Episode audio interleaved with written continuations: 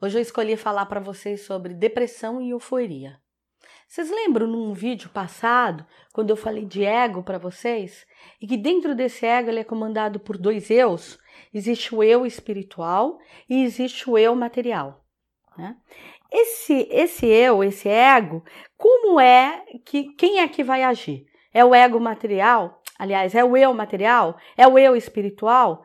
Então, Nesse ego tem uma régua que a gente chama de régua do bom senso. E essa régua, ela anda em escala. Se eu estou sob o domínio do eu espiritual, né, eu vou pegar nessa régua do bom senso e vou empurrando em graus. No, no, nos graus de início, é essa coisa de me colocar no interno, né, um, um estado introspectivo.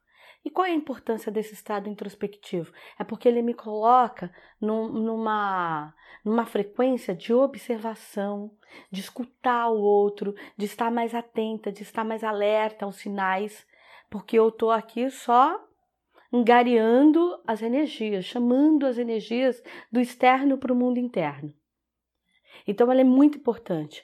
Mas se eu pego essa régua e vou empurrando os graus dela muito para o profundo, muito para o extremo, eu vou entrar num estado de doença, num estado patológico da depressão, que é esse estado de não ter coragem de levantar da cama, não ter vontade de tomar um banho, de comer, de, de, de transar, de estudar, de buscar conhecimento, de falar com as pessoas. E por que isso acontece? Porque quanto mais interna eu tiver, mais eu vou perdendo o contato com o mundo externo.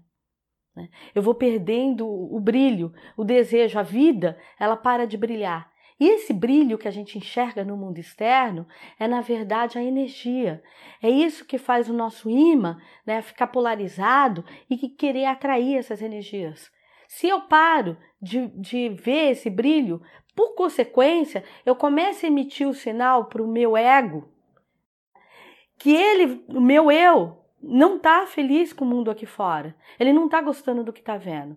E se esse eu espiritual não gosta do que está vendo aqui fora, e é ele que alimenta né, o mundo externo, naturalmente ele para de mandar energia de vitalidade. Então, quanto menos energia, mais grave vai ficando a minha depressão.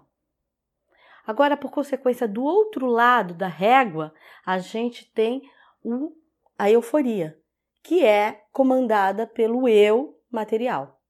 Essa euforia nos graus, né, iniciais, ali na, na, nas primeiras escalas, é a maneira da gente se colocar aqui para fora.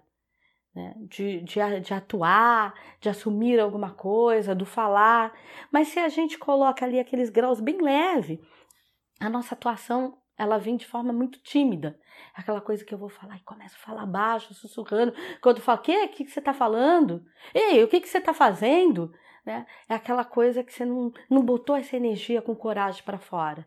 Aí, se eu empurro os graus um pouco mais para cima, é essa coisa que eu venho mais eloquente, mais dona, mais segura, com mais impostação, com mais vontade, faço aquilo com mais afinco. Mas também, se eu levo essa régua para o extremo dela, aí eu vou para uma patologia. Eu vou para essa euforia numa compulsividade, num imediatismo, sabe? Numa coisa ansiosa, tá ligada à ansiedade da vida.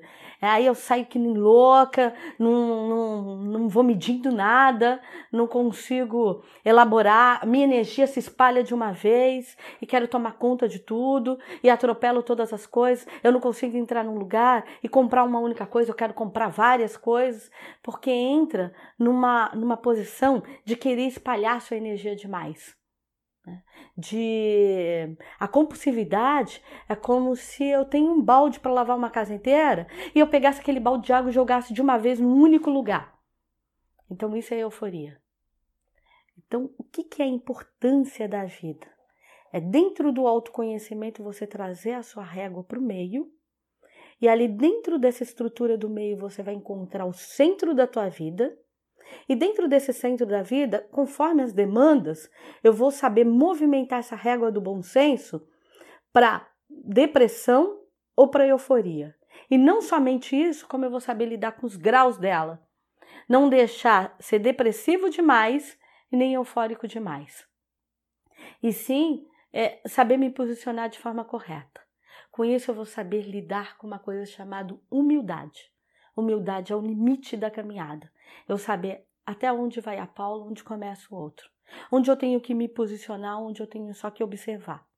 Aonde eu tenho que falar, onde eu tenho que ouvir. Esse que é o sentido da vida.